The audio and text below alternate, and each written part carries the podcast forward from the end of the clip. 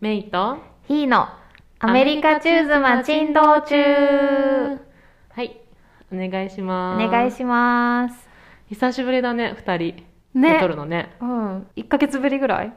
そうかも多分ゲストがね続いてたから、うん、最近やっと新学期が始まって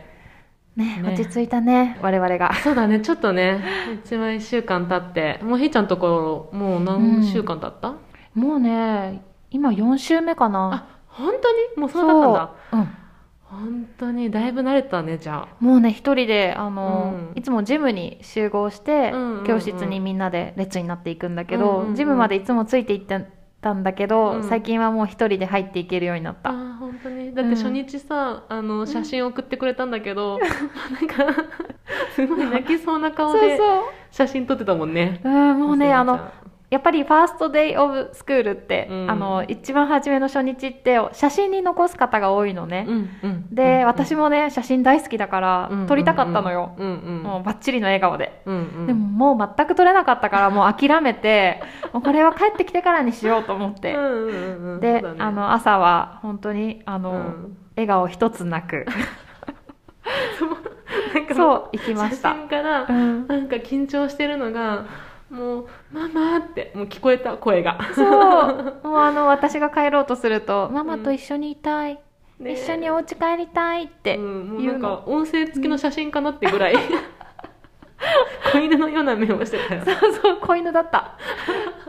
かわいい、うんでも4週間経ったら慣れるんだね、慣れた慣れたなんかあーねすごい3日目ぐらいにとなんか山が来てうんうん3日目に泣いてわーってなって先生とかうんうんみんなの前であらそそんなことうがあったのそうでもねあの周りを見見渡したらやっぱりう34ん人の女の子が泣いててああそうなんだそれ何、うんその受け渡す時ってか先生にそうそうあうのん集合場所のジムで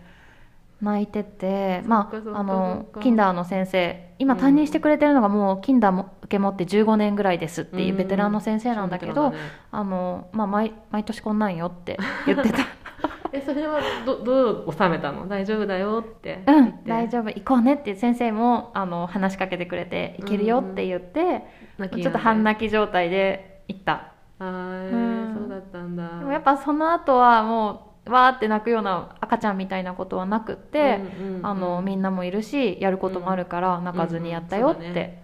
だってもう授業なんだもんねキンダーはもう一コマずつね、うんそうそうそうマスがあってそなんかグラマー何があるの国語ってなんて言うんだろえっ、とねえっ、とライティングリーディングとかいうのうがあラるイディングリーディングなんだなるほどねますあってそうね、あのなんかキンダーだからか15分ごとに科目が切り替わるようになってて、あ15分なのそうめっちゃ短くない、うん、なんか公立の今行ってるのが私立の学校だから、うんうん公立の事情は知らないんだけど、うんうんとりあえず娘の学校は15分ごとに変わるえー忙しいね15分ごとにやること変わるんだ、そう変わってたただ体育とかうんうんミュージックアートなんかは45分ぐらいあったかも、ううんんうんうんへえそうなんだでもまあやることあるから友達とじゃあ遊んでくださいじゃなくてじゃあ、うんはい次これまやります次これやりますだからそうそまあまあなんかそれは良かったりするのかもねうかななんかね遊ぶ時間が少ないですってブーブー言ってた 娘はウケるわ、うんまださうちプリスクールだから、うんもう朝もうちっちゃい子がわーわーわーわー泣いてるよそうだよね今はもうあのなねそういや今はしょうがない叫んでるよねみんなうみんな叫んでるまだ頑張って抵抗してるみんな、うんいやもう初めそのさ叫び声我が子じゃなくても誰かの声聞くと私結構もう胸がこうえぐられるような気分だったんだ けどなんか最近すごいさ泣き声聞くとちょっとなんかニコニコしちゃう自分もいてそうそうそうなんかあ可愛いなってうんそでもまあすぐ慣れるよきっとってなんか心の中で応援しちゃう大ね丈夫だよっえて本当あのママも辛いと思うんだよね泣いてる我が子をね掘っうていくそうの、ねそうね頑張ってねってそん思なう季節だねうん私えっと、私のアップデートなんだけど、うん私 ESL に通おうと思って ESL ってなんか教会がやってくれる英語を勉強する人のためのこう英語の授業を週1とか週3とか提供してくれるんですよ、うんでそこを近くのね教会がやっててここに通おうと思って行ったのうんで最初にねクラス分けの試験があってう、んうんで朝9時半から開始でうんやるので来てくださいって言われて、うんでちょうど9時半ちょうどぐらいに行ったのようんでそのままこうライティングのテストを受けてでその後にどうやらなんかスピーキングのテストがあったみたいだったの、そうだねそうプレイスメントテストって言うんだよねそうそうでも私ねなんかよく分かんなくってなんか違う別の部屋でやってたから、うんうんで普通に待っててたらなんか、どんどんみんな呼ばれてっててあどこ行ってんだろうなって思ってたのそしたらなんか結構1時間ぐらい経ってうん多分採点が終わってどんどんその他の生徒さんたちがレベル分けされてどんどん帰っていったのあれあれそうあれそれそれ「君の番はいつ?」みたいなで私より遅れてきた人も帰ってっておえっと思ってううんそれでなんで私ないんだろうって思ったら一番最後になんか私ともう一人残っててうんでもなんかその先生が来てうんなんかごめん忘れてたみたいなで私よりだいぶ後に来た人が残したんだけど今からスピーキングやるから来てって言われてその人が呼ばれちゃってええええじゃんなんかすごい私はなんかもうイライラして ずっと待ってるんだそうもう1時間もうその時点多分1時間半ぐらい経あっらててそれは私ちゃんと時間通りに来たのにでなおかつ自分より遅れてきた人が呼ばれちゃって、うんで日本にいたらきっと何も言えなかったと思うんだけどうん最後自分が呼ばれた時に先生に「なんで私が最後だったの?」ってこうれんうんうんはなんであの私ちゃんと時間通りに来たのにうんなんかすごい悲しい一番最後になってみたいあいやもうもうす偉い ぞねえそれはねアメリカ生活絶対主張しなきゃいけないところだねなそうなんか別にそんな謝ってくれるわけでもなかったのその人たちうが、だから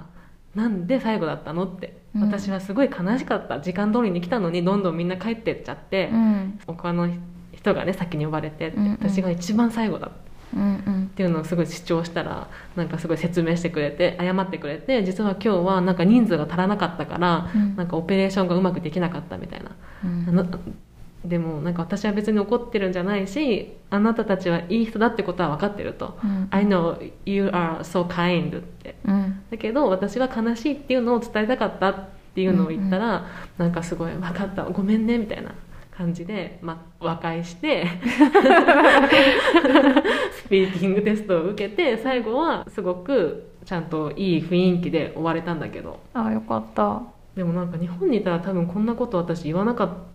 くってただイライラしたまんまうんスピーキングをして、イライラしたまま帰ってったかもしれないなと思って、そう成長したね成長したよ本当にいや私ならそのねあの最後2人残った時点でうんあのもうそっちの人が呼ばれたら「うんとちょいちょい待って待って待って」 みたいなっねえい言やえなかったそこまで言えなかったて言っちゃうかも、うん、私の方が早かったよって ねそうそう、その時ね言うちかもゃんとね理解して言えばよかったうんうんでもやっぱりちゃんとさそういうイライラしたってことを相手に伝えたら相手も、あの分かってくれてなんかそこでお互いが理解し合えるうんってすごいいいなって思ったそういうなんか、うんうんアメリカ人の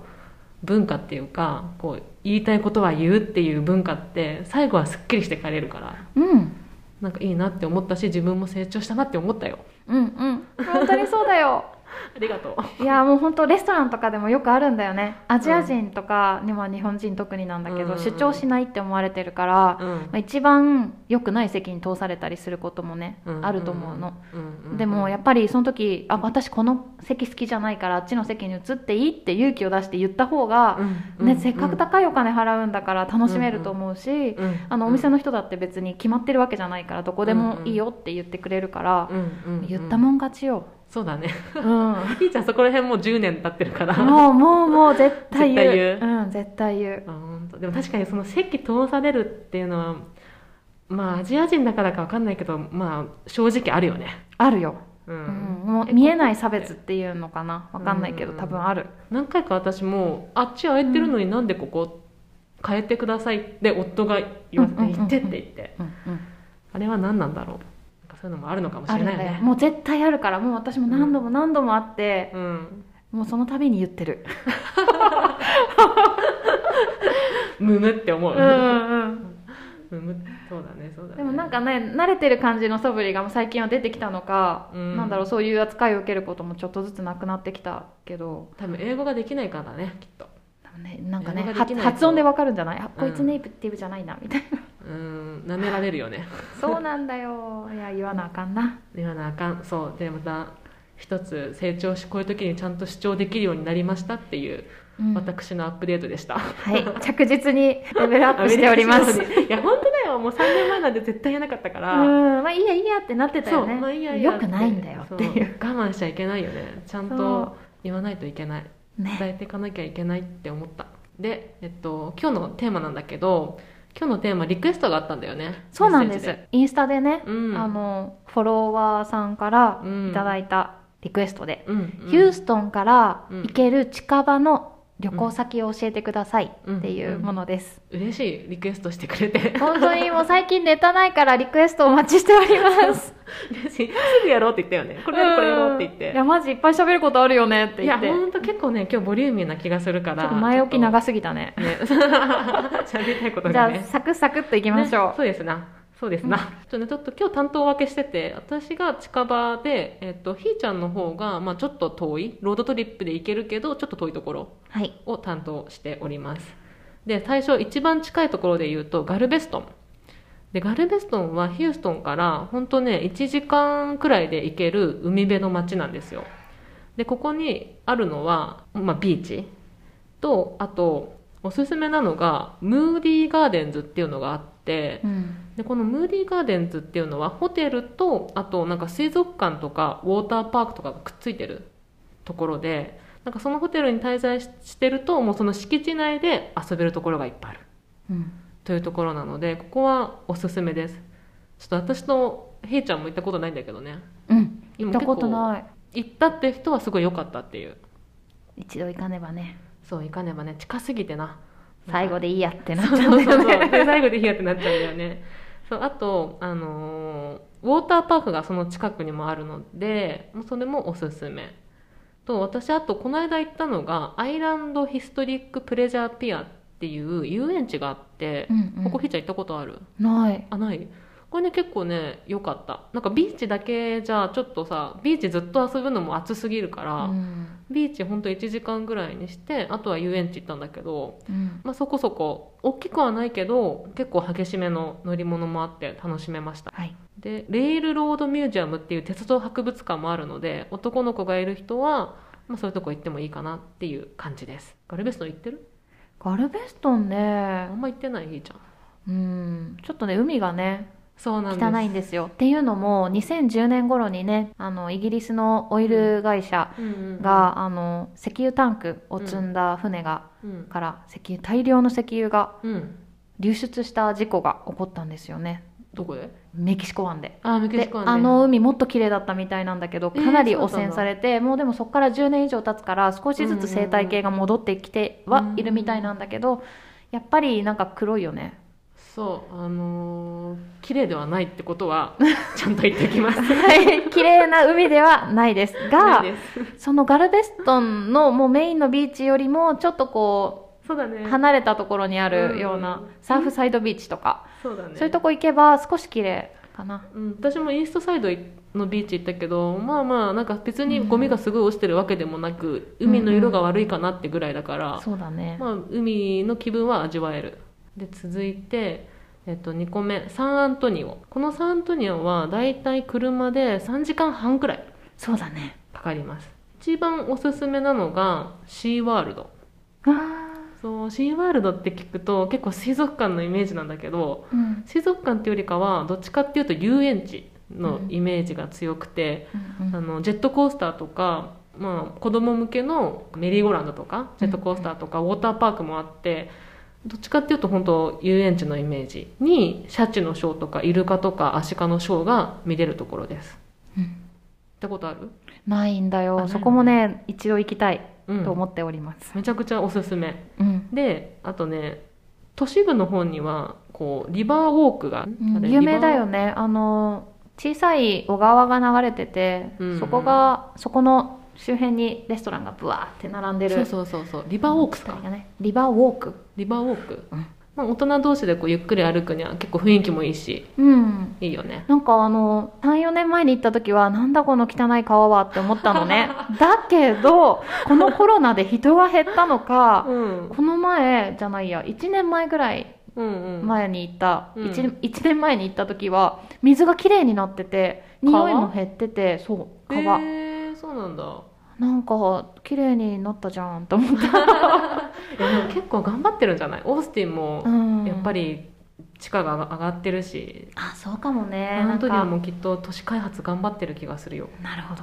ね、そうサンアントニニオちょっと面白いよねなんか馬車が走ってたりとかさ、うんうんうんうんなんかあのダウンタウン歩いてても楽しめるなとは思った、なんかちょっとヒューストンと違ってなんか歴史を感じるよね、そうだねあのアラモの砦っていうのが世界遺産としてあるんだけど、そこはなんか昔々テキサス人がメキシコ人と戦って、もう勝ったっていうそうなんだ証で残ってる場所だったはずそうなんだそう絶対あの観光名所出てくるよねそれ、へうんでし中に修道院とかあってえ、うん面白いそでもまあ子供連れて行くにはちょっとねエキサイティングではないんだけ どそうなんだねそうそうそう子供連れてうん行くんと、まあ、船乗ったり馬車乗ったりは楽しいけど、うんまあ、せっかく行くんだったらシーワールドとかあとひーちゃんが前言った JW マリオットサンアントニオヒルカントリーっていうホテル、うんうんでここはあの大きいプールがあるんだよね、そうあの流れるプールがあるのよ、うんうんうんあとウォータースライダーもあってああそうなんだ、うん、私が行ったのはねまだちょっと寒い3月とか4月だったんだけどちゃんうと、うあのプールがヒートアップされて使えるようになってたえそれ屋外屋外屋外でヒートアップしてくれてヒーるトアッのプしてあったよ、えー、珍しいうんね入れる3月4月で入ってた子がいたそうなんだ、うんへーでね私が行った時はあのその JW マリオットの前に有名なゴルフコースが あって、そこであのテキサスのバレロうんバレロ杯、うんバレロっていう石油会社がやってるあのうんコンペティションがあって、うん日本の選手もあの松山英樹だとうか、んあのたくさん出てたので、ね言ってたようね、ん、毎年あるみたいだからすぐ思い立ってサンアントニオに出発してたよねそうなの前日に撮ってうね、んいやー見たいねって言ってちょうどあのゴルフにはまってる時だったから、うんすごいそしたらその後ねあの松山英樹が一躍有名人にねなんでだよねなったんだ よねそうそう一時期だってひーちゃんのところあのご主人とひーちゃんどっちもゴルフウェアでお迎えき来てたもんね そうそうそうでそうサンアントニオ行ってくるわって言 ってその娘ちゃんをピックアップしてその足でサンアントニオ出発する姿を見送ったよねそうそうそうもうねちょろって行けちゃうぐらいの本当距離、そうね3時間ぐらいだから、一泊でもあの行けちゃうよね行けるね朝出てうん次の日の夕方戻ってくればいいから、うん十分楽しめる土日で行ってもいいと思うしうんねいいと思うそうだねとあとはナチュラルブリッジキャンバーズっていう車で行けるサファリがあってでここのサファリはあの富士サファリパークみたいに車で入っていくんですよでそうするとこう動物たちがいっぱいいてで餌をあげれるけど結構動物たちがグイグイ来てあの車を傷つけられるから餌をこう投げて わかるあるあるだよね結構ドライブスルーのサファリってテキサス中、多分いくつかあるのうんあるよねそこだけじゃなくってあって、うんうん私も行ったことがあるんだけどマジでもうシマウマに餌をこううんあげようとしたら、もうシマウマがこうそう入ってくるんだよねそうそうそう中にねあのくちばしうんじゃないけど、一応入れてくるんだよそれがすごい臭く てやばいこれ汚れるぞって言ってでダチョウとかもさいるじゃんもうすダごいよねチョウ結構さ1メートルぐらいの首があるじゃん、うん長い首が、うんあれがブワーって入ってきて思ったよりも自分もすごいさ「うわー!」みたいなそうそうそうそうそう結構うるさい人になるそう結構うるさい、うん家族全員で盛り上がるそかうら楽しいかもね1回ぐらい行っても、ね、もしもあのルーフがついてるうんうん車をお持ちの方はそれで行った方がいいかも、そうねルーフを開けてて立ちながら上から見るっていう、そうねそうね、うん結構いたわそういう子も、うんうんでそこの、ね、隣に鍾乳洞もあってこのねセットがであのーナチュラルブリッジのなんかねキャンバーズとワイルドライフランチっていうのでこううんうん2つ並んでるから、まあどっちも行ってもいいかもちょっと鍾乳そうなんだ洞ね子供楽しいのかなと思って行かなかったんだけどうんなんかすごい綺麗らしいよ、うんうんそうへえサンアントニオはこんな感じかな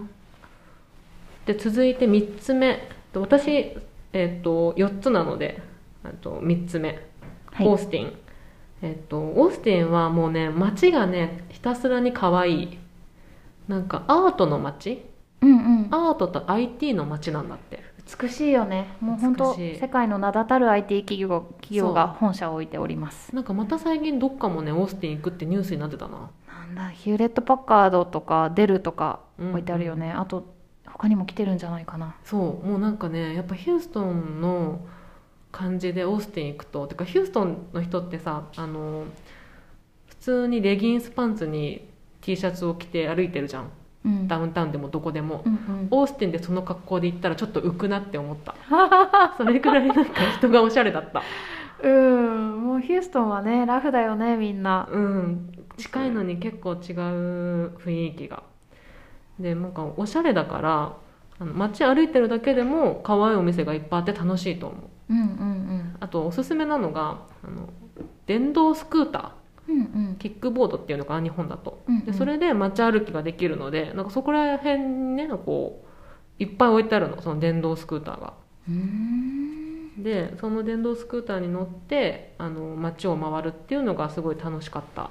です、いいねうん、あとハミルトンプールっていうのが有名で私ねこの間行こうと思ったんだけどハミルトンプール、こう自然の湖の中の綺麗なプールうんうんなんだけど今入れなくなってて残念だよねなそんう残か念イメージだと行ったことないんだけどメキシコにあるセノーテのようなうんうん感じだよねそう本当青い湖にちょっとこうなんか洞洞窟窟みたいになってるうん、でそこが結構有名なんだけど入れなくって今はうん、残念だったけどその周りにも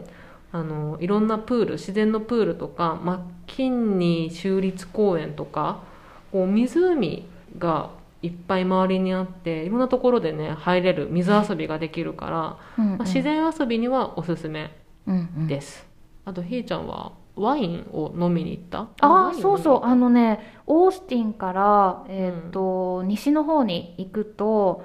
あのフレデリックスバーグってうんうんいうんう町がありまして、うんここはね1800年代にドイツ人の開拓者が町を開拓した、ちょっとしたねテキサスの中のリゾート地になってて、えーそうあなんだの少し標高が高いので涼しいの。へー少しだけね面白いねそのとこあるんだ、うん、であのダウンタウンは本当街並みがドイツっぽい。えー面白いであのドイツのレストランがいっぱいあってうんこうウインナーとかビールとかが有名うんみたいなのねでそこでワインがワイン作りが最近すごい盛んになってきていてうんうんうんほんと10年前は10軒ぐらいしかなかったワイナリーがうん今150軒になってるみたいですもっとあるかもしれないうん面白いうんであのワイントレイルっていうのがあってその道に沿っていくとたくさんのワイナリーが出てきてへーあの楽しい場所ですでさらにはねそこにねあのエンチャンテッドロックうんうん国立公園、うん州立公園だ、州立公園っていうのがあってそこはね、あの大きなねもう本当ウルルのような一枚岩うんうるるウルル ってあのオーストラリアにあるはさい世界の中心で愛を叫ぶのさあウルルにあるなんかすっごい大きな一枚岩あるじゃん、ーはいはいはいんんんもうイメージあんな感じあるんだ赤土のうんそそういう大きな岩山を登れるうん州立公園があって、へーそこ登山したんだけどすごい気持ちよかったいいね、うんそでんな街あるんだその時娘がまだ4歳になったばっかりぐらいで、うんうんでもそれでも登れたから、うんうん、あの小さい子連れでも行けるんじゃないかと思います、うんえそのワインを、うんワイナリーを巡るのはうん車で巡るの、そうなんだよねだから運転手が必要です二人でベロンベロンになったら移動できないもんねうんそれは無理だねあとちょっとずつあのもうどうしても2人ともベロンベロンになりたいというか、まあ、普通に飲みたいのであれば、ワイナリーがやってるあの、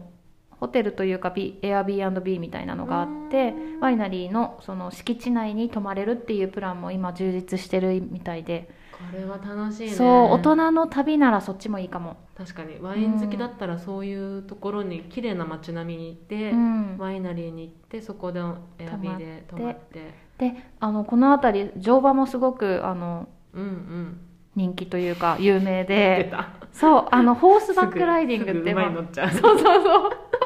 テキサスってでもあの本当カウボーイの街だなんだなっていうのを思う、思わないなんかあ思う思うそこら中にあの馬いるじゃんガルベストにも馬いるしなそうどこでも馬いるんだようんであのの1時間半ぐらい山道をこ登ってくれるっていうプランが充実しているのでそれなに4歳もできたの4歳は無理なんだそうだよねそうだからいつもポニーライドしかできてないんだけどんうちはまあ、そうだねあの7歳以上だと子供も1人で大きな馬に乗れるみたいいいねじゃあ小学生以上のお子さんいる人は行ってみると楽しいかもねそうだねうんそう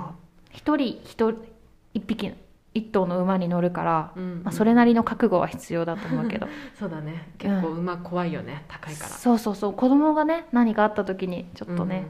うん、そうだね対処できるかなっていう感じなるほどねはいまあ、オースティンはこんな感じで結構自然を楽しめる綺麗な街であとねオースティンからちょっと外れてサンアントニオとオースティンの間に川下りができきるところが何個かあってでその川をその大きい丸いチューブに乗ってあの1時間とかかけてゆっくり下るっていうのもすごい楽しそうだったうん、とあとサンマルコスね、うんサンマルコスっていうのかな、うんここにあのアウトレットがあるんです大きい巨大アウトレットモールだよねねえあまあ私行ったことないんだけどそうなの行ったことないんだよねそうなんだぽったりワンもアウトレットとかあるんだようん、ノースペースとかもあるんでしょそうノースペースもあるうし、んあとフェラガモがあったうり、んうんグッチうんうんとかそういうハイブランド系プラダとかねプラダもあったっけあるかもしれ確なあいるって聞いたなあそうもう普通のアウトレットではないようなハイブランドが入ってるんだよあねそうだね激安で買えるらしいうんだから、ねこの帰国前にサンマルコスのアウトレット行ってあの買い物しまくるっていうのも楽しいよくああるりだよく聞くねあのウィリアム・ソノバーズも入ってるからあのキッチングッズとかも買えるそうなんだなんかうちさあの今持ってる炊飯器ヒューストンの、まあ、多分セイワで買ったと思うんだけど、うん結構高かったのね400ぐらいしたかな、多分うち同じだよ4500しだよね450ぐらいしたそうあれと同じ型が150ドルで売っ てたウィリアムソナバで売ってん ウのィリアム・ソノバで売っ てたウケるなんだなんだなんでこんなに安いんだと思って本当にだからあの家具とかも初めからあそこのアウトレット知ってれば、あそこに行そっうだてね買えばいい家具うん買えたなって思った、だからウィリアム・ソナバってすごいおしゃれな料理器具とか、うんそういうテーブルコーディネートを扱ってるところに、うんあの象印の炊飯器あるの受けるんだけど ウケるよねただあウケるのな象印の炊飯器のクオリティが高いってことだよねあまあそうだねウィリアム・ソナバが扱うってことは、うんいろいろ調べた結果象印を置いたってことだもんねそうだよあそうなんだあのでも炊飯器いいもんねいやいいよいいよ、うんでもなんかご飯アウトレットでも黄色くならない送られお置かれるってことは、うん日本人以外にやっぱりあんまり需要需要がないんだろうなって思ったそうだねご飯炊くためだけに4500ドルで買そううだねみたいな話なんだろうねだから150ドルぐらいで置かれたんだねうんきっとねそう面白いでミリナム・ヤムソンの間といえばさあのエプロンとか結構人気じゃん、うんうんうんあれも、まあ、普通にお店で買ったら30ドルぐらいかすなるねそれがね123ドルで売ってたえー行きたいなあ、ここね巨大だからもう1日でも回りきれないって言うよね、全部見ようとしたらね、うん、でもピックアップすればあうの、んうん見たいお店をね半そうだ日ねぐらいで行けるかも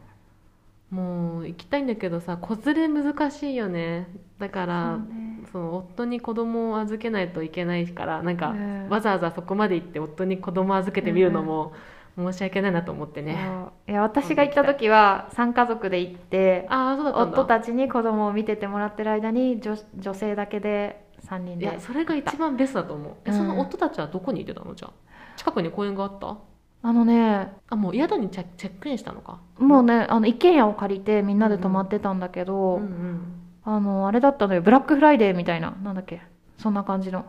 サンクスギビングの週だったの、うんうんで朝のうんうん5時とかに出発して子供が寝てる間に行って、うんうん11時とかに帰ってくるっていう風にしたなるほどね当時そはねうだよねそういうふうに工夫するのが一番てか友達同士でも行けるしうんうん夫たちもまあ男性陣だけで家で子供見てればいいから、うんこう話しながらねでそれが一番いいかもしれないちょっと今度やろう よやろ うかじゃあやりましょう M ちゃん誘ってそうで私からの近場最後、えっと、ダラスでここはヒューストンから4時間くらいで一番子連れでおすすめなのがキッザニアうんがありますアメリカで今のところねダラスだけなのでうんいいと思いますただね最近ねあの室内でマスクしなくても OK になっちゃったから結構ねあの狭いそうだよねからちょっとね怖くて行きづらくはなってるけど、うんでも子供はすごい楽しいと思ううんうんあとはみんなダラスに行く目的はもう一つあって和食が充実してるんですようんうんでおすすめのレストランをバーって行って後であの全部まとめてインスタに書くんですけどエベスうんと,、えー、とテイアンテイテイでいちごラーメン豊か寿司ここら辺はかなりしっかりとした日本食が食べれますうんで中でも一番おすすめ私が一番好きなのはエベスが良かったうん、私も一番好きあの、ね価格のバランスっていうの、そうそうそうう、ん、一番ちょうどいいよねちょ高うすぎどないい、うんだただめっちゃあの人気だから予約入れないと入れないから週末は予約必須だねそうだね結構アメリカ人のお客さん入ってるもんね入ってるねううん美味しいよねあそこのお刺身もすごい美味しかったし、うんなんか肉そばみたいなのも美味しかったしヒューストンにももう少し和食あってもいいのになって思うよね まあねまあヒューストンの和食もレベル高いけどううんうんんうんうんもっとあったら嬉しいねねそうそうそうあと私ゲイロード、えっとホテルっていうのがあってここも、あのーホテルの敷地内にプールとかうんうんあとなんかクリスマスはクリスマスのイベントをやってくれたりとかなんか室内に雪を持ってきてくれて雪だるま作れるとかなんかいろんなイベントをやってくれるホテルがあってそのゲイロードホテルっていうのもすごい良かったですあそうあ、うんあのさプレイノの方にあるグレートゴルフっていうあの、うんアミューズメントホテルもすごい有名だと思うんだけうど、んそうなんだ室内プールとすごいスライダーと、うんうん子供が遊べるもうすっごい巨大なうんうんうんあのキッズエリアがあって有名だねそれねそう有名有名うん、かなりコロナだからちょっと行く人正直屋内なんだよねそこそうなのよねプールが屋内なんだよね、うんうんうんでコロナだからちょっと行く人減ったけどコロナになる前はダラスのそこに行ったっていう話よく聞ういた、んなんかお部屋とかもねちょっと可愛くって二段ベッドでなんか部屋が森みたいになってたりとかえー、そうなんだちょっともう一回名前なんだっけグレートウォルフゲグレートウルフ、うねんと素晴らしい狼っていうで 行くとねあのレセプションでみんな狼の耳をもらえるのよえー、そうなんだ でなんか楽しいね朝ごはんの朝食会場なんかにはこのグレートゴルフのキャラクターが5人ぐらいいて、えー、あのうんお母さんと一緒に出てくるような感 じのキャラクターが5人ぐらいがこう更新してくれるっていう、えー、面白い、うんも子う供向け、完全に子供向けだねそうだねもう子供にいいな捧げる週末って感じうんまあ、ダラスだったらね土日で行けるからそういうとこ行ってもいいかもね、うんですねじゃあ遠くに行きましょうかそうですなはい。えー、と、ではですね、まず、一番のおすすめと言ったらあれだけど、うん、ホワイトサンズ国立公園、聞いたことある方多いと思います。うんえー、と、こちらはですね、あの、ニューメキシコ州にあります。うんうんうんで、えー、と、何かというと、砂漠なんですよ。白い砂漠。うんで、これ、すごい特殊なうん工程を得てできてる白い砂漠のもうほんとどこまで行っても白い景色が見れうんる雪みたいなうんうんところで、えっと、せあのねもともとは塩湖だったんだよね塩湖がどんどんこ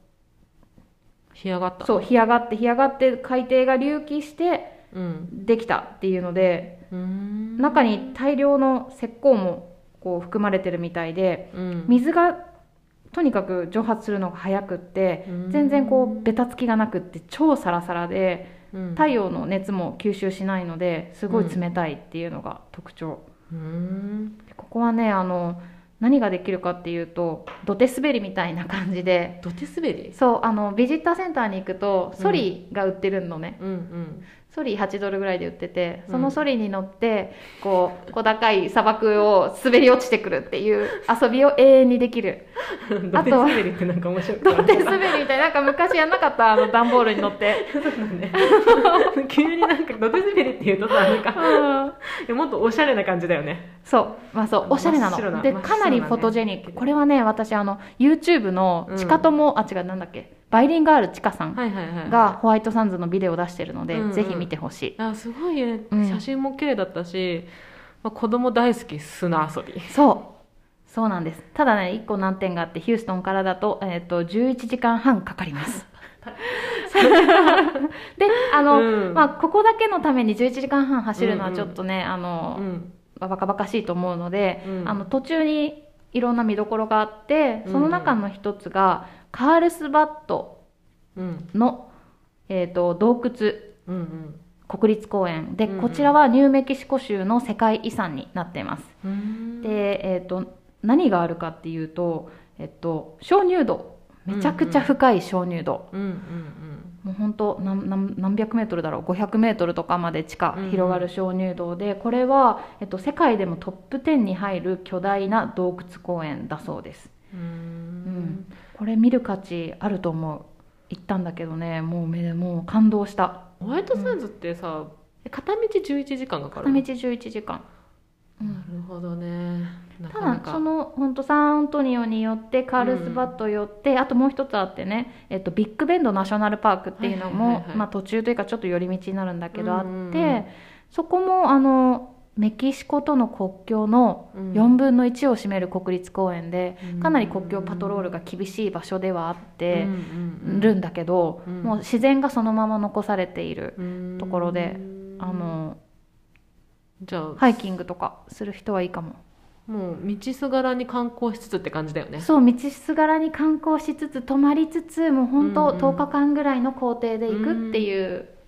そっかうん西へ西へって感じそうそうだね10日間ぐらいあったらいいかもね、そうそうそううんでねあのビッグベンドナショナルパークさっき言ったんだけどその中にねサンタエレーナキャニオンっていうあのトレイルがあるんですよ、うんうんで往復3キロぐらいの、まあ、短いトレイルであのすごいあの高低差も少ないので子供でも行けるところなんだけど、むっちゃ綺麗だったから、へー行けるなら行ってほしいと思います、もうさビッグうん、なんだっけビッグベンドナショナルパークビッグベントだけを目的にして旅行する人も多いしねそうなんですよでなんでそこだけに行くかっていうとすっごく星空が綺麗なことで有名なんですよもうほんと何もないからマジで何もないうんもうレストランもないと思った方がいいであの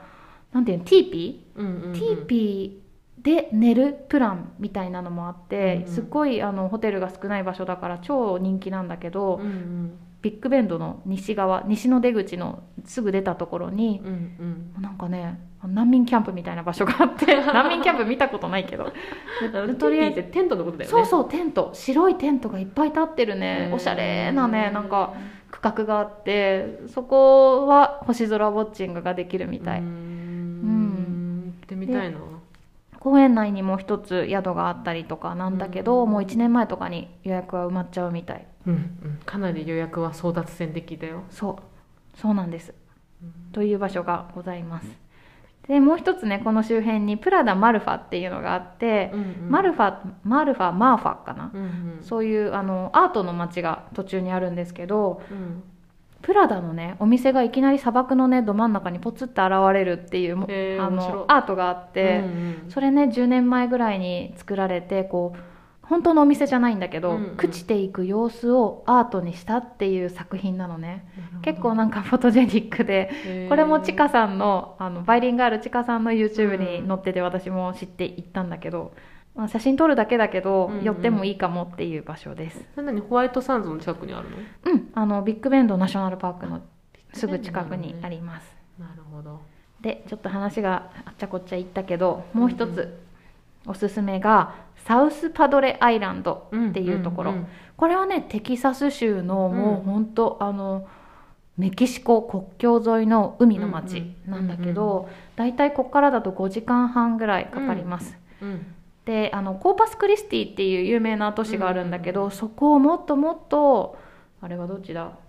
西に行くんだ西かちそうょっとでもメキシコ寄りだよねうん西に行くと、ななんかカンクンみたいにこうちょっと陸から離れた細長い島があるところがあってそこうんにたくさんのこう観光ホテル、が立っていて、海で遊べるっていう場所ここねあのコロナになってテキサスの人たちあのメキシコに行けない飛行機に乗れないってなった時に、うんうんみんながここに押し寄せたっていう、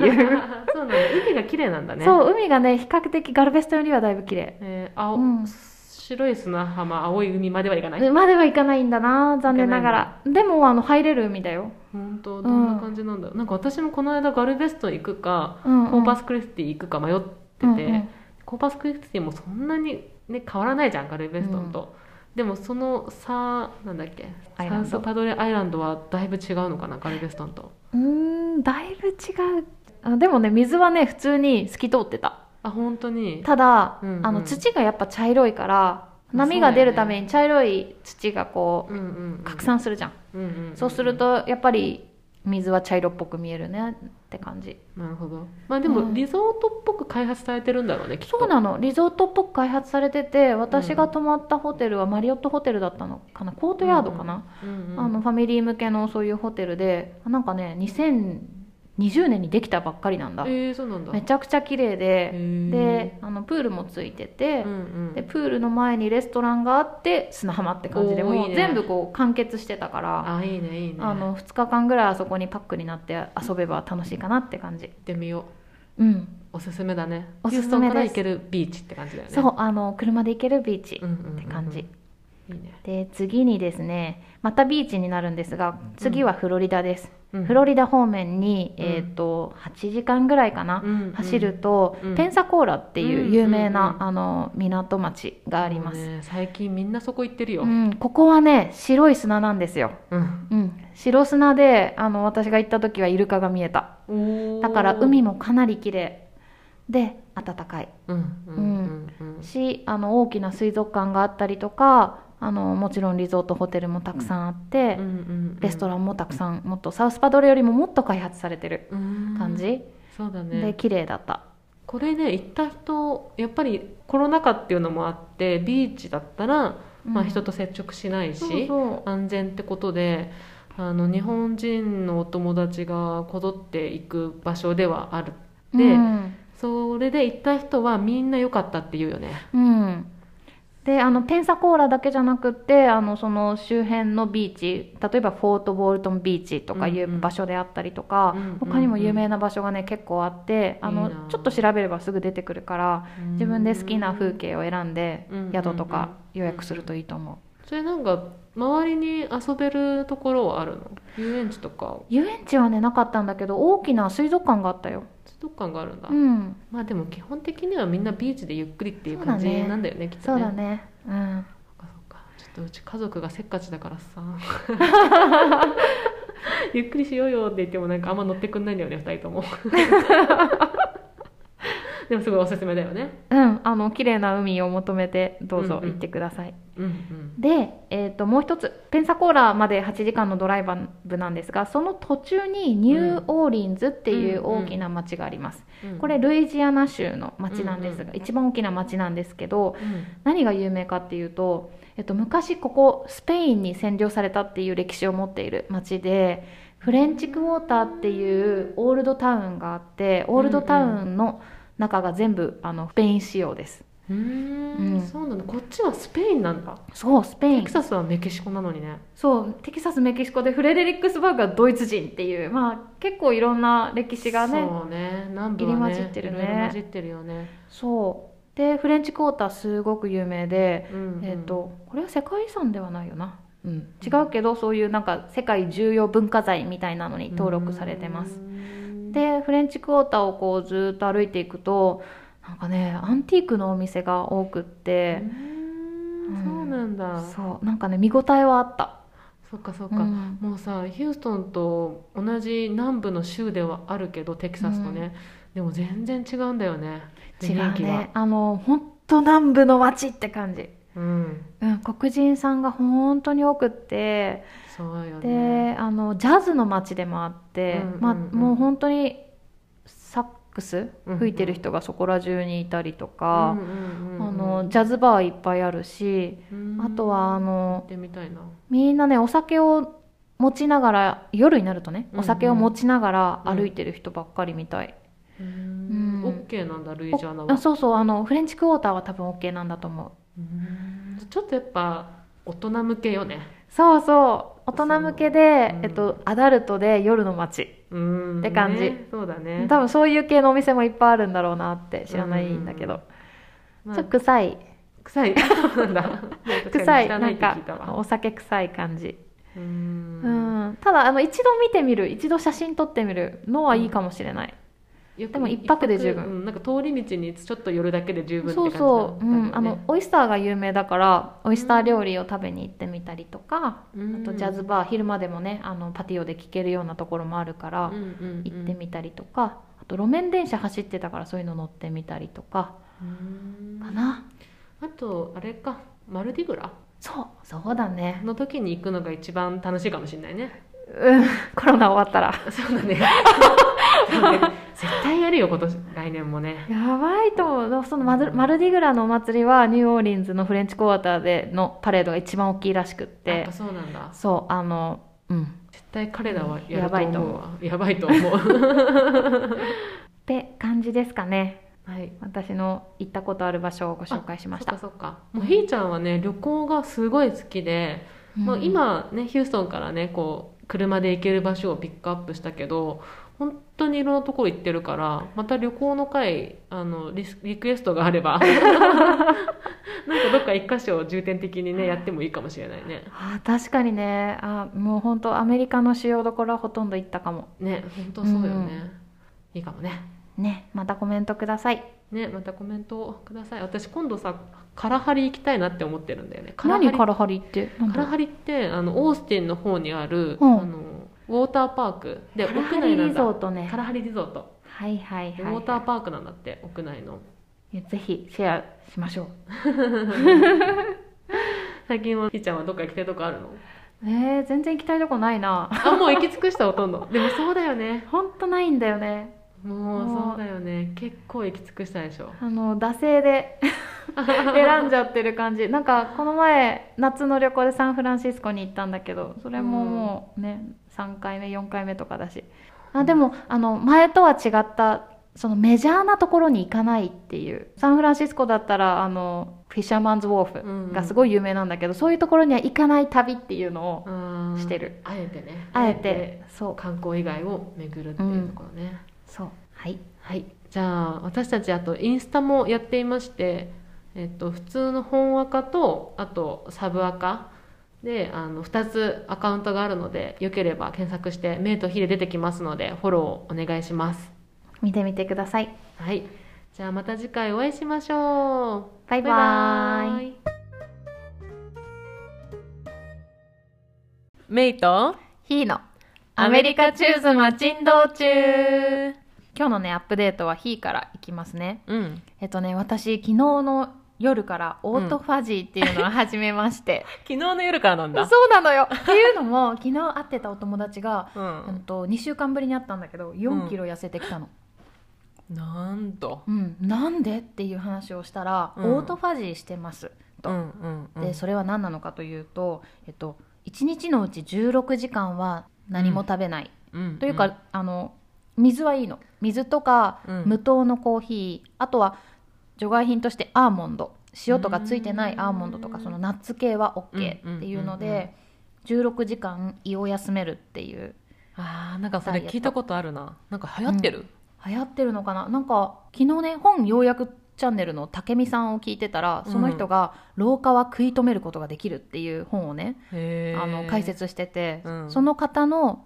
読んだ本ハーバード大学の教授が書いた本なんだけど、うんそこでも食べる量を減らすことで老化を食い止めることは可能だっていうふうに言ってたの。へーでちょうどその「ようやくチャンネル」のを聞いた後だったからその友達の激変ぶりが私の中ですごいね、響いたのよやっぱ4キロ違う4キロは全然違うよあそうだね4キロ痩せるって大変だよね、なかなか痩せないしさ、うん女の子ってまあ身長が160そこらじゃうん、んうんその4キロは大きいんだよ確かに確かそにうすごいね2週間で4キロはすごいねなんかその子曰く1ヶ月半ぐらいかけて4キロ落としたみたいなんだけど、うんうんうんうんでもねまあね2キロ減った時は気づかないけど4キロは気づくよね、あ気づくよ、うん全然違うと思うもうフェイスラインがシュッてシュッてなシュッてなっててなので私も昨日の夜7時半にね、うんあのご飯を食べ終わったので、うん今日は11時半まで何も食べないっていうことを頑張って朝からしてたのよそうなのそうでまあこのここにも置いてあるんだけど、むうんあの塩のかかってないアーモンドそうなんかおもむろに今日ねひーちゃんがなんか アーモンドをお皿に持ってなんか真ん中に置いてうんなんか食べ食べようって言われて、うんあアーモンドって思ったんだよねそういつもね私クッキーとかねチョコレートとか結構なシュガリーなものを、うんうんうんうんこの収録時に持ってきてたんだけど、うんうんもうやめましてアーモンドにします今 日から。わかりましたはい、ということで今ね11時15分なんですけどあとねえ15分で私は何でも食べていいっていう時間になります。大丈夫なのそれ、あの16時、まあ、8時間の間うんだから11時半から今日の7時半までか、うんうはん何でも食べていいいいんだのよ。えーそれででも痩せるのかなまあお友達は4キロ痩せてたのでちょっと、うんまあ、最近すごい体重も重くなってきてるしうんうんうんとりあえず次その友達に会うのが2週間後なんだけど、うんうんその2週間後までやってみようかなと思っ てるえ私もやろうかな じゃあ一緒にみんなでやれば「ジョー大丈夫今日食べてる?」とかうんメールそうだね送り合って励まし合えるかも。えちょっとじゃあ私もやるわうん、え朝なんだっけ、えっと、夜7時半スタートしたら次の日の11時半までうん、で例めえっばちゃお腹空きそう6時までに子供とご飯を済ましちゃえば、ん次の日は10時に食べれるのよ。ああなるほどねいうやんでもお腹すくよなお腹すくけど、まあまあまあうんまあでもさ幼稚園の送りとかあるじゃん、うんうんそうしてるとさ、まあ、9時半ぐらいにまあふっと家に帰ってきて、うんうんうんちょっとまあ座らずにお掃除したらちょうど10時ぐらいでゆっくりとご飯が食べられるもうなんかバクバク食べちゃいそうなん だけどおわかるよわ かる腹すいたなー ってパスタ食べて、ラーメン食べて、ご飯食べてってなっちゃうよね。 炭水化物祭りって絶対痩せないから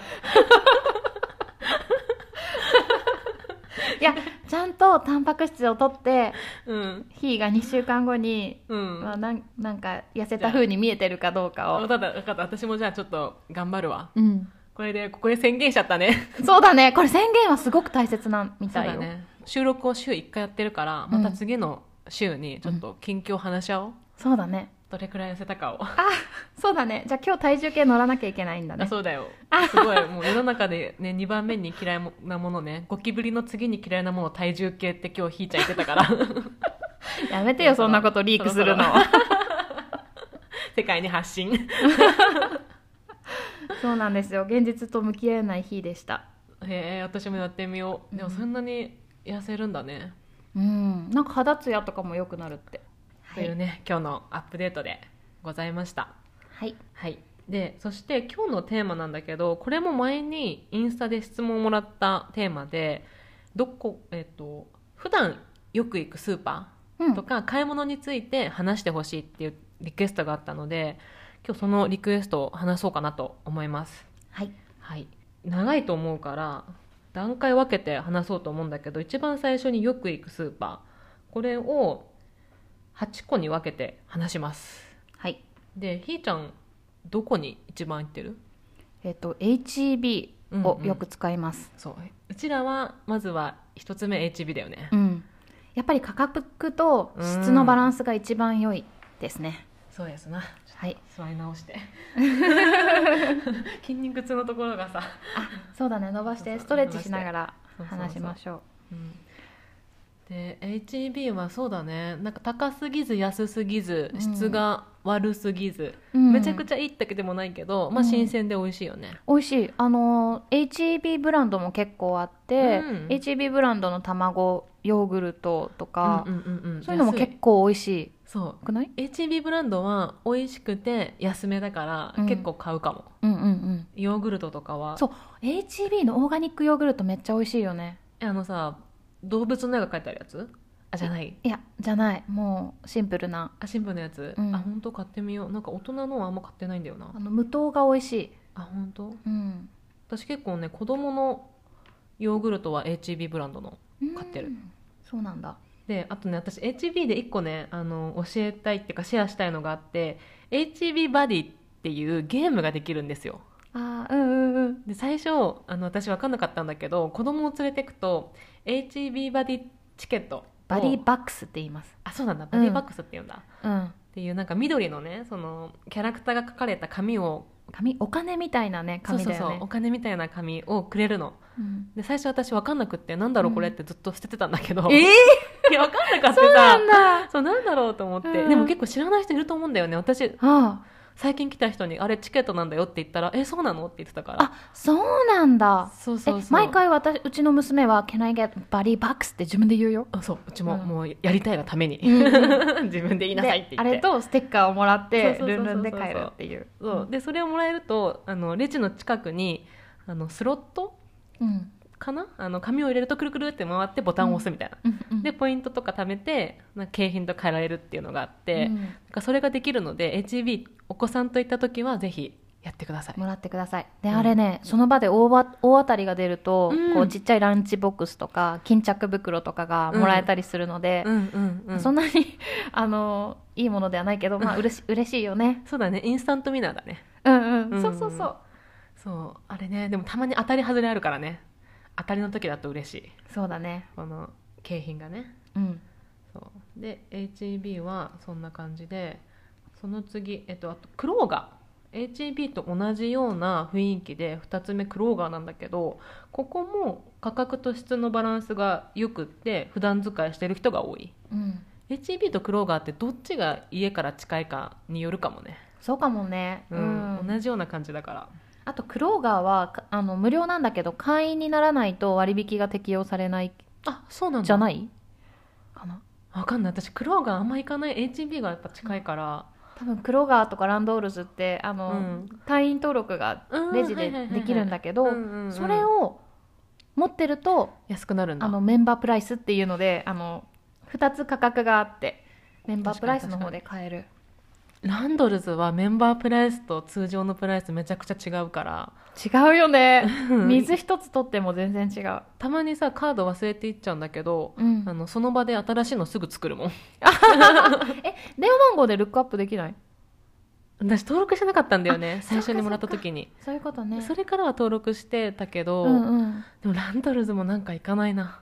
うん、そうだねえ HB 我々は HB 派なんですけど、うんうんなんだろう、うん急ぎの用事例えばもうあもうこれ一つだけ欲しいとかいう時、うんうんあもう今日玉ねぎだけ欲しいみたいな時うんに駆け込むかも、駆け込むねもしも近くにあればそうそうそう、うんだからここら辺はねあの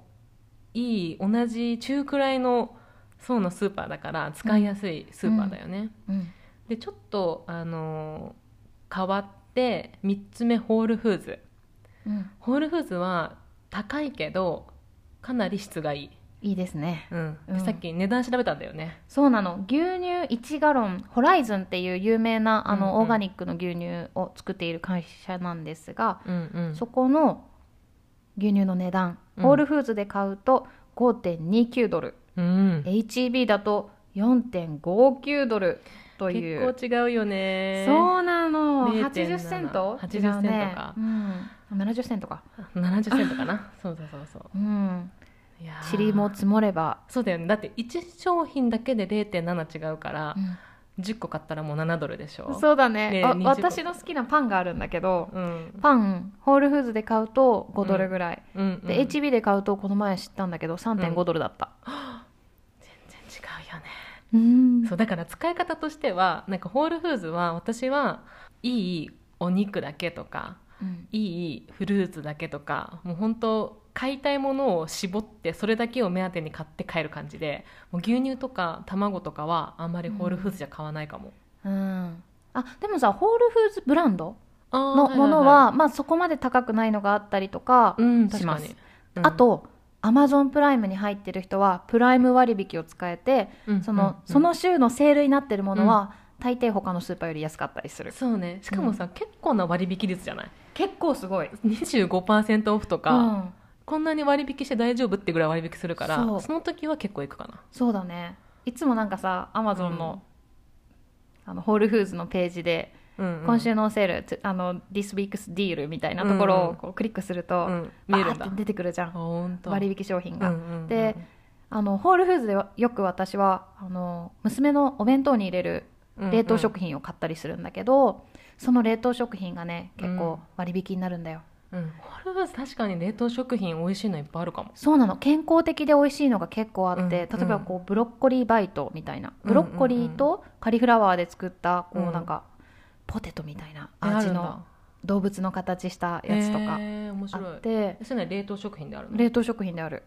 見てみようでヘルシーだしオーガニックだし、うんうん、でたまにセールになってるからうんうんそういうのを見つけるとうん、そうだ絶対ね買うな、そうそうそうあの子供のお弁当ってやっぱりオーガニックがいいからね、うんそう思うと子供のお弁当のものはホールフーズで買いたい気持ちすごいわかる、うんで私も買ってるうん安心できるよねそうそうそうそうピザとかね出たあそうだねそうそう、うんまああのフルーツとかもセールになってるから、まあ、そういうセールの時とかをうまく使ってホールフーズは行くとやっぱ質がいいからねうん外れないねそう外れない、うんまあ最初に飛べしてすぐは何買ったらいいか分かんない時とかはなんかホールフーズでとりあえず買ったら失敗しないかなっていう感じはします、うん続いて4番目セントラルマーケットはいセントラルマーケット私のお気に入りなんそうですあのよく行くんですが、うんうん結構お高めセレブスーパーって私は呼んでます、いやほんとセレブだよ、うんでやっぱり値付けも高いんだけど HEB のあの姉妹店だから、HEB で取り扱ってるものも結構売ってて、うんうんうん野菜の価格なんかはさほど高くない、そうなんかセントラルって、まあ、HEB が中くらいでホールフーズが高めだったらなんか中級から高めをそ、取り揃えてる感じだそようねなの全部取り揃えてる、うんめちゃくちゃ高級路線もあればそうそうそう本当にあのまあまあ、HEB レベルもある、中級もあるっていうんんん感じ感でじでセントラルにしか置いてないようなものも結構あって、例えばオリーブオイルセクションがもうめちゃくちゃ充実してるあし、ーそうだねそうだねあとはもうパスタなんかもかなり揃えてるし、うんであとナッツセクションもすごいと思う品揃えが、うんうんあとはお肉もうんうんセントラルのは美味し美味しい、うんちょっと高いけど高いだけあって美味しいい、そうであのなんだろう HB に置いてないような海鮮物もセントラルには、は置いてあったりとかする、なるほどね、あとデリコーナーのデリの質が高い、あ美味しかった、うんこの間ねひーちゃんがサンドイッチを用意してくれてセントラルで買ったサンドイッチをめちゃくちゃ美味しかった美味しいんですよあのもうあの出来上がってて冷蔵コーナーに置いてあるサンドイッチではなくって、うんうんうんあのねサンドイッチの専用のカウンターがあってうんうんうんそこ毎日長蛇の列なんですけど、うんそこで頼めるサンドイッチが本当に美味しい、そうだったんだあれうんえあれってさ予約できないの予約できると思うよあのあできケるータリングができる気があするあのコーナーかケータリングのカウンターあるもんね、うんうんあそそここででこうカスタマイズすればできると思パーティーとかいいよね今度使おうかなって思ったう、うん、いいと思うなんかね、もう中に入ってる具材がとにかく美味しいしで結構なボリュームがあって1個ね、まあ、9ドル10ドルぐらいの値段はしちゃうんだけど、うん4等分しても結構大きいのようんこの前お出ししたのが4等分だったんあだけそうどなんだうんそれでもねまあすごいボリュームだったけどそうそうパーティーの間に食べるなんかちょっとしたスモールバイトとしては全然いいよねいいと思う、よかったよかった、うん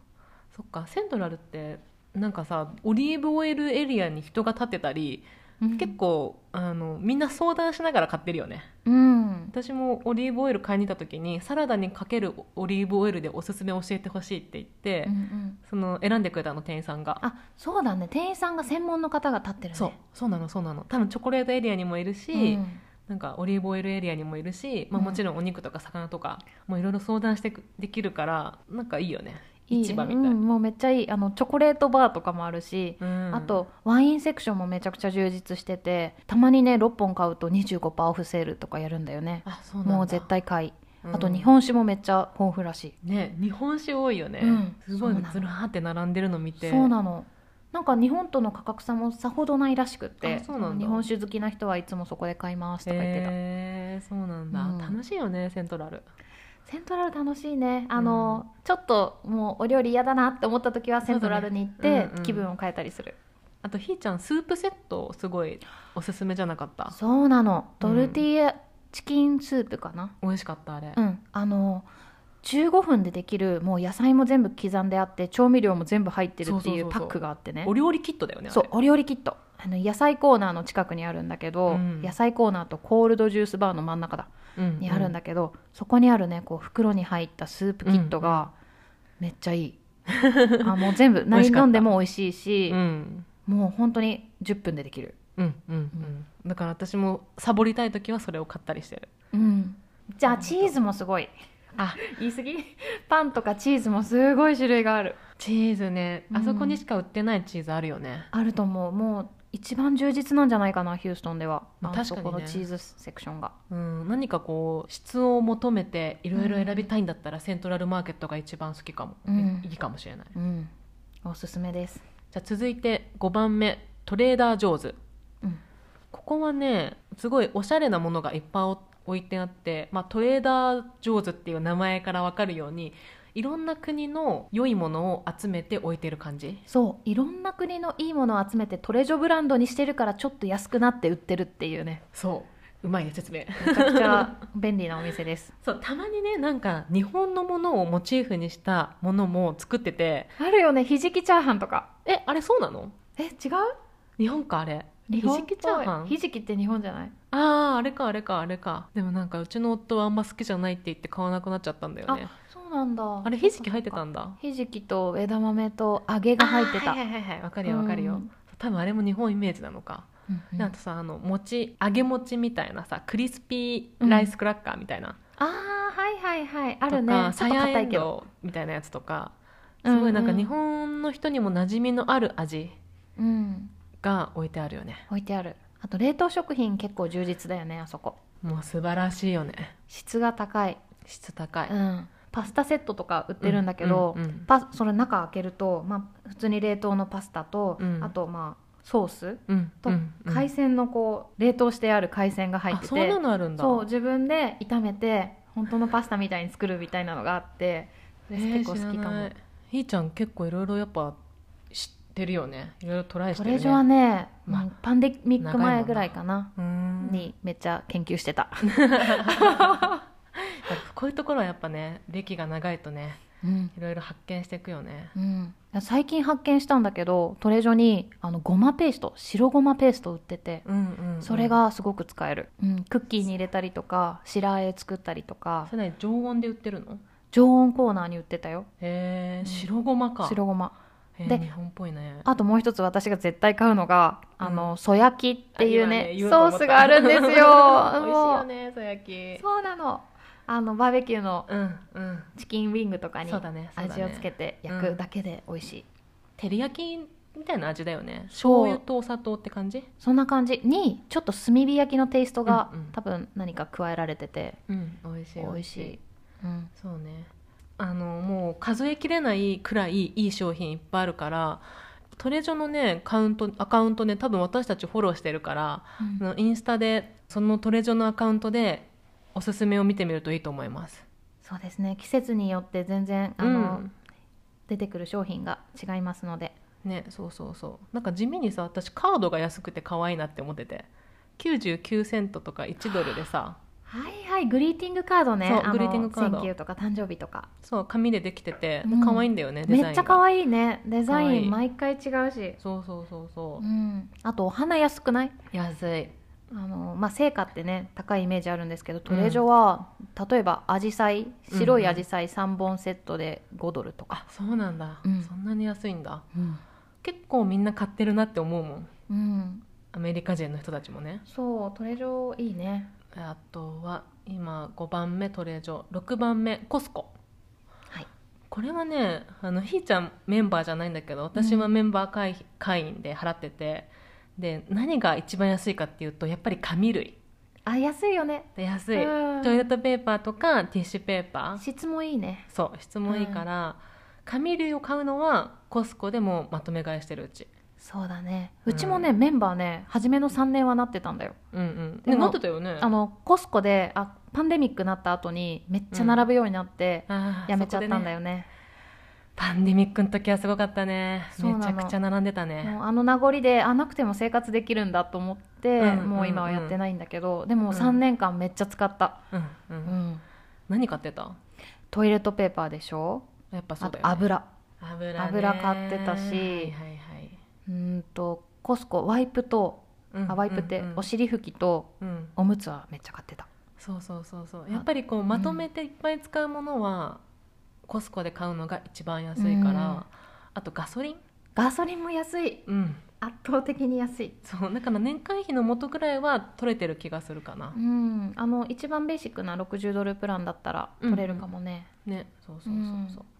で続いて7番ウォルマートウォルマートはね私はねあ正直あんまり行かなかったんだけど、うんひーちゃん前の家がねウォルマート近かったよねそうなんですよあのちょっと南にあるウォルマート、うんうんあできたばっかりだと思うんですねあそうなんだできたばっかり多分5年以内ぐらいだと思うんだけ知どらなかった、すごく綺麗うんうん、で、あの治安もそんなに悪くない場所なので、うんうんあの夜に行かなければ全然使える場所だと思ってます、で何がいいのかっていうと、うん、えっと、おもちゃとかあと車の用品だとかちょっと壁になんか引っ掛けたいんだけどうんうんネジが欲しいとか、うんうんそういったなんか工具系を買うのにすごく重宝しました、でも食料品は正直あんまり買ってる人いないかもそうだね食料品はもうオーガニックとかのセクションがちっちゃすぎるし、んあの美味しくないかもね安くてなんかちょっと安すぎてちょっと心配まあ例えばさ、リッツとかさオレオとか、みんなが知ってるブランドだったらいいけどちょっとね安すぎてこのブランド見たことないなっていうのもまあまあ置いてあるから、あまり行かない行く人は少ないかもしれないね、そうだねどっちかというとアメリカの中では低所得者層が使そううだねスーパーとして格付けられていると思いますが便利ですそう行くあの私たちが行かないことはない うん普通にあの行きますいきますあ8個目そう、うんスプラウトっていうオーガニックスーパーがあってここはねなんか農場とかと連携していてオーガニック商品がいっぱい売ってるところちょっと私たちちょっと遠いからねあんま行く機会ないんだけど、うん結構日本人の中妻さんとかね気に入って使ってる人は多いって聞きますで以上8個がよく行く、まあ、食品関係のスーパー次は雑貨を買う時に行くところそうね雑貨って何かというと例えばトイレットペーパーとか、うんなんだろうあのちょっとお風呂洗う洗剤とかそうねそうあねの、洗濯機の中に入れるうんクリーニング剤とか、まあ、あとおもちゃとかさあそうね子供いる方はおもちゃとかそうそうそうそう本とかうんあと服とかねそうねそうね何をどこで買うのが一番多いかな我々はねアマゾンプライムメンバーになっているので、うん結構な割合でアマゾンで全部買っちゃうっていうのがちょっとなんかねさっき結論ですねおあの雑貨のね売ってるところ雑貨屋さんを、えっと、9個ぐらいあげたんだけどいや結局アマゾンが一番最強なんじゃないかって話になって今アマゾンでどんなもの買った買ってるかなって私ちょっと今履歴を誰のものがい多い、や圧倒的に娘のものが多いようん、お友達の誕生日プレゼントとかもうそうですねもう最近はおもちゃなんかでもリテールで売ってるのよりアマゾンの方が若そうそうそ干う安かったりするよねそうなのあとはマスク最近買ったのはマスクホルダースナックバッグうん子供のマスクハンバーグこねる時とかに使うしょあの手袋とか、はいはいはい、ネジとか低温調理器うんうん、などなどなんかそういうものはアマゾンで買ってますねああとさあのスーパー行っても結局大きすぎてなんかゆっくり見れなかったりすると思うから、どこにあるのか分からなくて時間ばっかりがね過ぎちゃう場合そうそうもあるかもしれないね、渡米してすぐの人とかにこそアマゾンでネットショッピングする方がいいんじゃないかなって思うもうね今これさ多分我々が言うまでもなく世界の常識になってそうだ よね当たり前でしょって思って聞思っいてるてるかなそこのあなたみたいな私は知らなかったんですどうやって使ったらいいか分かんなかったんです、うでもやっぱり物を見て買いたいって時に、うん一番行く雑貨屋さんとしては、雑貨屋さんというか何でも屋さんは、うんターゲットっていうところですもあうの大きなコンビニだよねそうですね食品からもうんう薬からおもちゃ何までで何でもありますうん、でねあのターゲットはうん安いよねターゲットブランドとかもあって、うんうんしっかりしたものが売ってる、そうだね、うんなんか可愛いしねデザインがさうんなんかダサくないっていうか、そうなんだよデスク服とかね意そうそう外と可愛いの売ってるよね可愛いの最近あのヒーはねあのうんターゲットで買う、イ出ンたディアンコットンのドレスにはまっていて、うんうんうんあのいいコットン使ってるんですよ、うんうんでね値段もね30ドルぐらいで控えめで、あの結構可愛い、ね可愛かったう可ん愛かった、でやっぱ店舗では売り切れなんで全う部んネットでオーダーしなきゃいけないんだけど、うんうんうんうんすごいおすすめです、うそんうターゲットなんかいろいろあの子供向けのさ雑貨とかもいろいろあって楽しいよねうん、楽しい楽しい一番子供と一緒に行くかうもんあとなんかねあのアマゾンでうん買うとうん例えばね消しゴミ1個欲しいとうんアマゾンで買うと、まあ、送料もねうんあの プライムとはいえなんか多分盛り込まれてて、うんうん34ドルするんだよね鉛筆だけでもこう3ドルしたりとかえ送料かかるのあの送料はかからないんだけど実店舗で売ってるよりも高い価格に設定されているあーそうそうそううことねっていそう意味でね、だから小さいものもう本当にセロハンテープ欲しいとかだったらうんうんターゲットに行った方が経済的ではあります、うんうんそうですねそうですね、あただあのターゲットでさ私この間バービーの,、うんあのひーちゃん家の家に娘と遊びに行って娘がバービーのあの遊園地セットが欲しいって言って、うんで何か頑張ったご褒美にね買ってあげることになったのそれを、うんでターゲットに行ったらアマゾンと値段がもう10ドルぐらい違ってあるよねたまにそうなのだから結構おもちゃとかは特にアマゾンと比べた方がいいかなって思ういいかうん、一回立ち止まって携帯でアマゾン価格を調べてくださいそうそうそうそうそう本当にアマゾンって値段の幅広いからねうんじゃあ続いて2番目マーシャルズはい、マーシャルズともう一ついこうか、うんホームグッズあホームグッズこれねマーシャルルズホームグッズって似てるんですけど、うん同じ店舗になってるのがギャラリアの前に1個あるねマーシャルズあーはいはいはいホームグッズみたいな、あここって何系列店なんだうん多分同じお店な気がするそう親が親会社はねまあそうだよね似てるもんな似てる似てる、うんうんうんここ何かというとなんかねディスカウントになったものがいっぱい置いてあるそうなの安いよねうん安くて可愛い安くて可愛いけどさマーシャルズとかホームグッズって基本的に雑貨屋さんだから、うん私なんで行かないのかなと思ったら雑貨買わないからだなって思ったそうだねメイはねミニマリストなんではいかないけどまあすうごんいシンプルな暮らしを目指している タイプだと思うんだけどそうそうそうそうあの家がね本当にもうあの何も雑貨と殺かない風景を愛するそうっていうすごい綺麗な家なんだけどただなんかそのさマーシャルズとかだとなんかハロウィンだったらハロウィンの飾りとか、なんかお皿可愛いお皿とかなんかそういうものをいっぱい売ってるクッションとかねうんだから渡米当初にはまるよねこれはハマるよねあのリースとか何個買ったかなみたいいやなーそうだねん確かに写真立てとか、うん、そうそうそういうものをいっぱい売ってるのがマーシャルとか、マーシャルズとかホームグッズだねうん、であの渡米してきて一番初めにお皿とか1枚もないですとか言う人だったら一回覗いてみてもいいかもそうだねそうだうんねデ、ィスカウントされた可愛いお皿がいっぱいあるそう確かに渡米1年間くらいは行ってたと思うよ、うん、あのちょっとしたねペン立て欲しいなとかそう思そうっそうたそりうとそかううんうんうんううんん意外楽としいあのリーデルのワイングラスが置いてあったりしたりああとかそうなんだ、うん、へー確かに値下げされていいブランドの食器が置いてあるよね、うん、いいと思うあとうちはねあのマーシャルズで買った中で一番好きなのはあの娘のあのうんこう手洗いする時に使う階段ね可愛いのよあそこに置いてあるのがちょっとね木でできててあの絵とかが、つけてあってうんうんうんうんうん、あの今でもあれもう可5愛いね年間使ってるわそう私もね本当は顔を買いたかったんだけど、うんなんかニトリで買った安いやつを持ってきてしまってあでもこいれがいけよとかそう、でもこれれがあるからあれは買えないと思ってね買えなかったんで本当は買いたかったすごい可愛いからあのうんあのまだ買ってない人は検討してみてください、そうですねうんここは本当ね楽しいよねうん続いて、え4番目これ全部で9個ありますので、え4番目ノードストロームラック、はい、はあいのノードストロームってアメリカの有名なデパートです、うんうんうんでそこで売れ残ったものとか不良品チックなもの、うんいや汚れちゃったものとか、うんうんうんそういうものがかなりのディスカウント率で売ってるのがラックですそうもともとはいいブランドだから質がいいんだよねそうなんだよ、うんあの靴とかねあのめ例えばめっちゃ足がちっちゃい人とか、大きい人とかいう極端な方に寄ってる方はうんすごくいいのが見つかりやすいと思いますひーちゃんいつも靴ノードストロームラックで買ってるよねそうなのあのチェックしてるよね例えばメリッサっていううんうんうんブランドが私はとても大好きで、うんそこのフラットシューズだとうんか、うんうんあとアグってオーストラリアのちょっとムートンブーツなんかがあるブランド安いよねもうな安く売ってたりとかサイズが合えばねそうサイズがねうん基本的にそのサイズしなんか一点物みたいな感じだからそうそうそうで探すのが結構大変なのでこれうんオンラインで買った方がいいです、うんうん、うんあのーぜひ使ってみるといいと思うこれうん、掘り出でし物が多い、ねそうこれおすすめはい、続いてサクサクっと5番目ロスドレス法レレス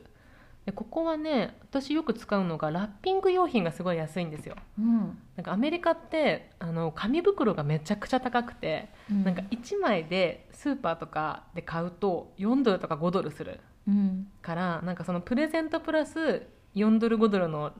袋代って結構高くなっちゃうんだけどここで買うと3セットで3.99とか、普通に可愛いんだようんうん可愛いのがそれぐらいの安さあのペーパーとかも安く買えてう、んあのすごくおすすめです続いて6番ダラーツリダラーツリー出ましたこれ出はまねしたあのねまああんまり治安がいい場所ではなくてそうなんだよしかも中がめっちゃ汚いです 何買うダラーツリーでーダラーツリーでねこの間買ったのは、まあね、娘のお絵描きする紙を買いに行ったんだうんおいあるんだいい髪がいや全然スッカスカの紙だけ ど でも使いまくるからさ本当にそうだねうえんだじゃあこれでいいよって思って、うんうんむしろなんか紙高いじゃん他のとこで買そっうただら、ねお絵かけのか紙でそれを買ったかなでそのついでになんか娘のユニコーンのコスチュームを買わされた よおおまた今度見せても らおうかなイケイケでございますまあ日本でいう100均だよ ねうんそうだねあ100均よりもかなり質は低いです 一言加えておくとそうだねでもあのー季節物とかね買う人多いかな、あのーそうかもねドアのこのガーランドそうガーランドとかあと今だったらハロウィンのあのかぼちゃの可愛い置物とかあー確かにが1ドルで買えるから買う人が多いかもしれないね、うんで続いて次「チュースデイモーニング」これねうん火曜日の朝っていう、うんあの名前なんですが、うんここはねあのセカンドショップかななんでなんて言うんだろう中古品を売っていうんうるん雑貨屋さん、そうそうそうなんか1回行ったんだけどねお店もちょっとなんか倉庫みたいになってて、うんでそこにこうキャンドルとかいろんなねお皿とかが並べられてる感じでマーシャルズとかよりもさらに安い感じかなへえなんか私友達のお家に行った時にねシルバニアファミリーのグッズがいっぱいあって、うんうんうんわあこんなにいっぱい買って高かったでしょみたいな話をしたら、うんこれチューズデイモーニングで買ったらめっちゃ安いんよみたい なことを聞いてうんこの存在を知りましたそうここも結構ね行ったら楽しいと思うん一回見てみたいねうねそうそうじゃあその次そううん8個目マイケルズマイケルズ楽しいよね、マイケルズはねクラフトショップです、うんあのー紙製品あとうん塗り絵とか、なうんんかうん布とか、そうだねそなうんいったかアート系が置いてあるよねそうだねあとなんかうん額縁がかなりあって、うんあうんの自分の入れたいものに応じて額をカスタマイズしてくれるっていうサービスも結構有名かもあそうなんだうんへえでもだ額ってすごい高いよねそう200ドルとかするんだけどセールがね結構あるのよここあの毎日でデイリーで使えるクーポンもホームページに上がってるしうんうんうんかなりの頻度でいろんなセールやってるから基うんう本んセールで買った方がいい、そうだねネットは基本的にチェックした方がいいしあの1日1回使える20%オフククーポンっていうのがうん誰でも使えるのがネットにあるので、うんうん行く前にかな必ずあのダウンロードしていってください、はいはい、あとあのマイケルズね一番私使うのがクリスマスシーズンかなクリスマスの,、あのオーナメントがブワーってかわいいよね可愛いホームグッズマイケルズあたりはもう買うんだったらそういうとこ行ったらいいかな、そうだねあともう一つ紹介する最後に紹介する雑貨屋さんホビーロビーっていうね、うんあの雑貨屋さんなんですけどここもクリスマスやばいよねやばいですほもう倉庫みたいな大きな場所にうんうんいろんなものがあるんだけど、うんもうクリスマスツリーももうもうもう何十個も並んでるしオーナメントも壁一面、もうやばいねうん楽しいよね、楽しいねあとなんかちょっとあの額が欲しいな額じゃないや、う絵が欲しいなとかだったらうんそうだねそう行だってみてねもいいかもしれない、確かに確かにホビーロビー絵とか売ってるんだ絵も売ってるへうんえ、絵も売ってるしなんだろうちょっとした「ホームスイートホーム」とかいうなんか可愛いあの文字が書いてあるものとかはいはいはいあはいうんうんのうん子供部屋用のユニコーンの絵とうか、んなんかちょっとした飾りが、そうだねなんかさ基本的に日本人の人ってさ無印良品みたいなさ、シンプルであまり装飾がない方が好き好まれるけどうんアメリカの人はやっぱりこうゴージャスにデコレーションをする文化そうなんだですよねうんうんだから季節ごとにこうデコレーションをやっぱ変えるし、うんすごくそのデコレーションするものっていうのは品揃えがすごくいい、いいねうんあと造花もねもうく日本とは比べ物にならないぐらい多くってうん、本当、うんホビーロビーの造花セクションはもううん夢のような、そうだね、うん、あの私一回自分でリースを作ったことがあるんだけあそどうなんそだれも全部材料をホビーロビーで集めて買いましたあ作りましたた結構おむつケーキとか作る時にね、うんホビロビーってあの集めたりするよねそうだねあのそうそうそうなんだよ次はじゃあ今食品系やって雑貨系やって次お酒はいをどこで買うか、はいこれはひひからいきますそうですねあもうのメイはねお酒飲まないんですよ私飲まないので完全にひーちゃん任せだよここは、はいあのあのアメリカでお酒が買えるところはまずスーパうんー HB とかセントラルマーケットホールフーズ結構大きな、あの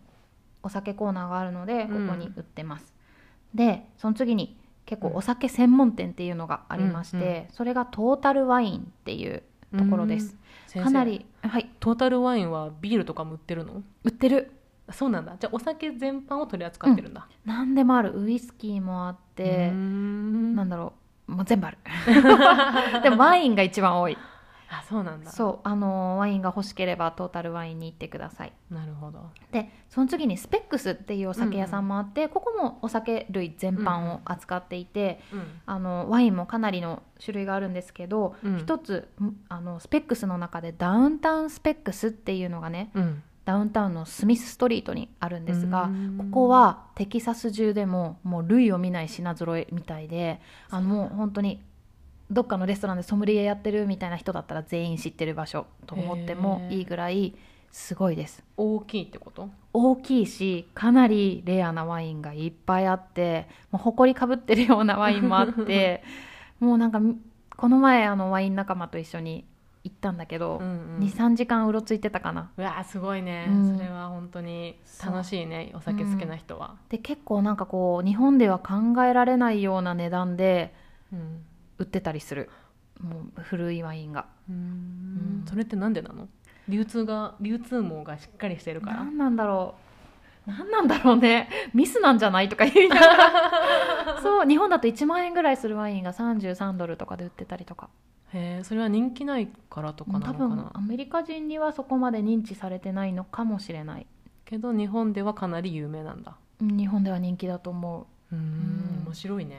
うという場所がありますあとさ9月1日から法が法律が変わってお酒買えるようになったんだよね、日曜日の午前中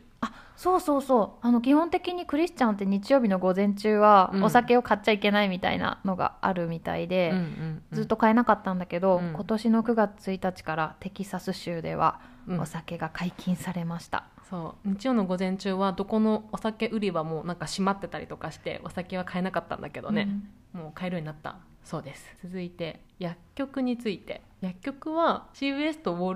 ルグリーンっていう2つがあって薬局単体としてはもうその2つぐらいだよねうんそうだねどっちがいいってわけでもなく両方いいそう両方いい、たださその保険のカバーされる系列が CVS 系列なのかあのウォルグリーン系列なのかによって薬をもらう時はちょっと関係してるかもねうんただ薬局あの日本と同じであの洗剤とかいろいろ売ってるからうんたまに行きますがあんまり行かないかな、かなあのターゲットやウォールマートにも薬局があって、うんうんあの調剤薬局もあるので、うんまあ、そういった雑貨屋さんというか、うんうんホームセンターみたいなとこでお薬買うのもありかなと思います。そうやっぱりさなんで行かないかなって思うと CBS とかウォルグリーンにあるものは基本的にターゲットとかにあるからそうなんだよねでターゲットの方が安かったりするからそうそうそう買っちゃうんだよねターゲットで。ねまあ、薬もらってついでに何か買うくらいかうな、んなんなら HB とかにもさあのそうそうそタイレノールぐらいとかモルタレンとか、うんい全然いろいろあるよねそ全部う。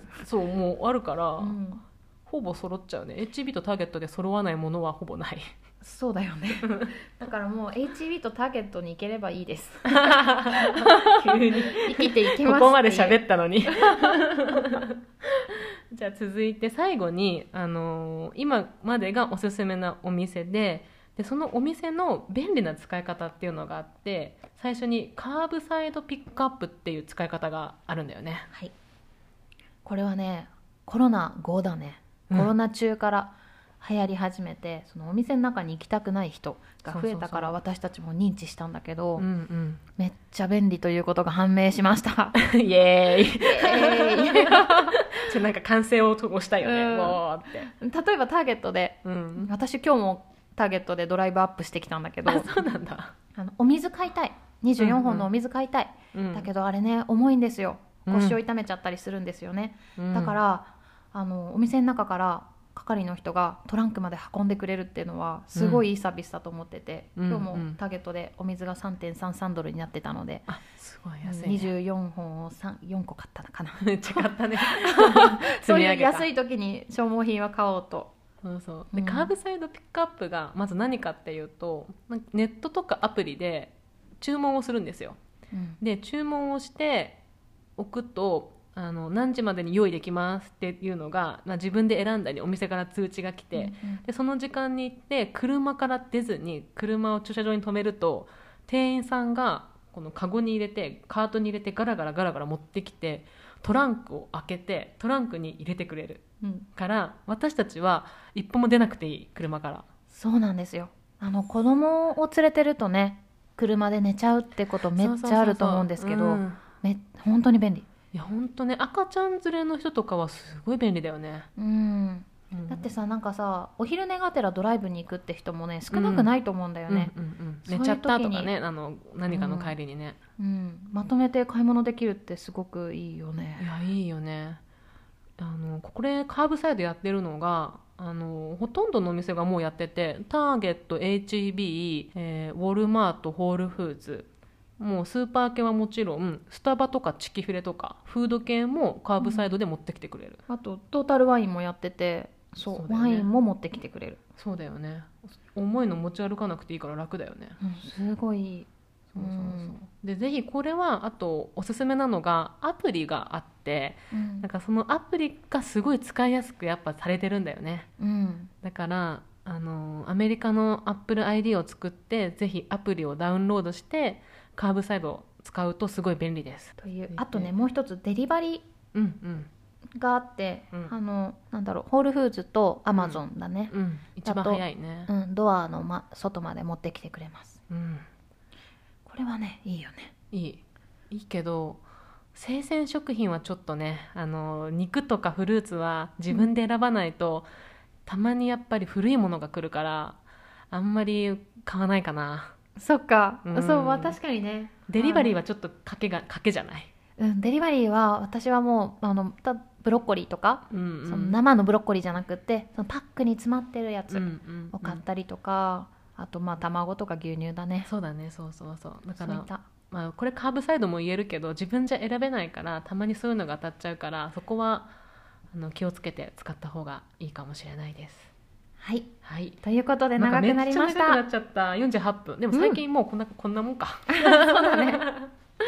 こんな感じで私たちは使い分けて日々買い物をして生活をしておりますはいあの皆さんのご意見あればコメント欄にしてくあの書いてくださいうんあとインスタあのやってますのでぜひフォローをお願いしますはいはい